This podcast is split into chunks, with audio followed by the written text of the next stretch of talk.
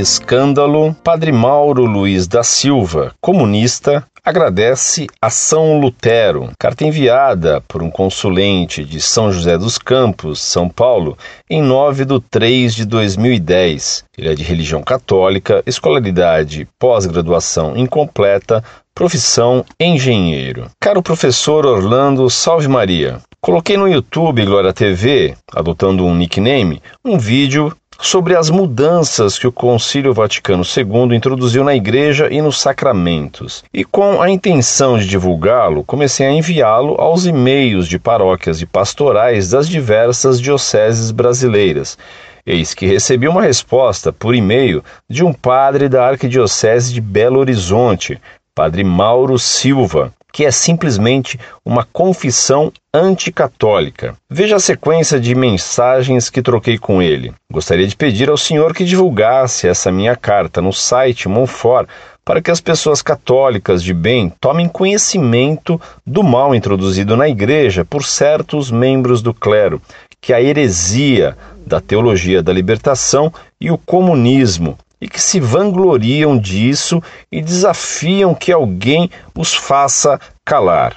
Vou escrever aos bispos citados em nossa troca de e-mails, mesmo duvidando que eles respondam ou tomem alguma providência. Rezemos pelo Papa para dar um basta nesses lobos dentro da igreja. Primeira resposta do Padre Mauro da Silva.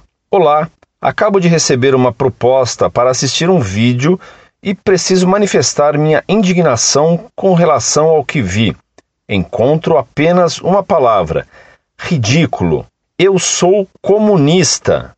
Agradeço cada dia a São Lutero por ter nos livrado da maldição de uma igreja monárquica, impiedosa, cruel, assassina, mentirosa, poderosa. Graças a São Lutero, o povo santo de Deus, os pobres, puderam voltar para casa. Tenho mais o que fazer. Não me mande mais esse tipo de lixo. Que Deus os amaldiçoe. Comentário meu. O senhor percebe a caridade dele na forma de se despedir? Então eu enviei uma resposta a ele. Primeira resposta minha ao padre Mauro Luiz da Silva. Padre Mauro, comunista declarado e protestante disfarçado de católico, ou lobo em pele de cordeiro. Sou de São Paulo. Saiba o senhor que vou encaminhar essa sua confissão anticatólica para o arcebispo Dom Valmor e bispo Dom Joaquim, solicitando deles providências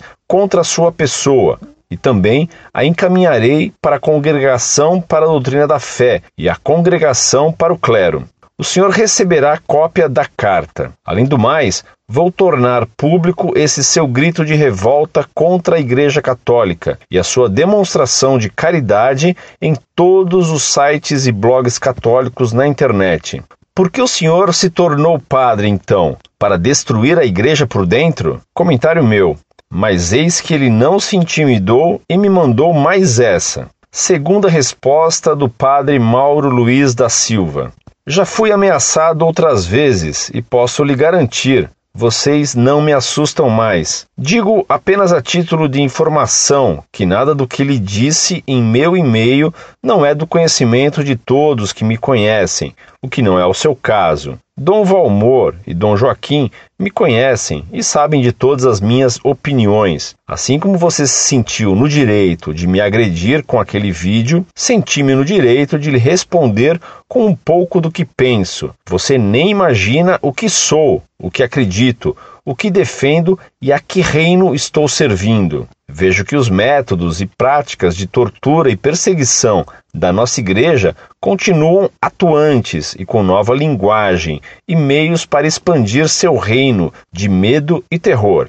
Minha sugestão é que você vá à missa amanhã e preste bastante atenção no evangelho que será proclamado. Vai lhe fazer muito bem. Agora, poupe-me de ameaças, ok? Para facilitar o seu trabalho, localizei os e-mails de Dom Valmor e de Dom Joaquim, os quais te encaminho. Mas, de acordo com minha experiência, é mais fácil conseguir retorno de Dom Valmor, já que Dom Joaquim é muito envolvido na administração da PUC de Minas Gerais, mas vale a pena tentar. Você pode tentar encaminhar sua denúncia para a secretária de Dom Valmor. Ela pode encaminhar a carta para Dom Joaquim também. Ela se chama Osana e te encaminho o e-mail dela também. Fim da troca de mensagens. Prezado, salve Maria. Seguindo seu pedido, dou a conhecer a todos os leitores do site Monfort os absurdos desse padre modernista da teologia da libertação. Rezemos pelo Papa. Incorde e aso semper, Orlando Fedeli.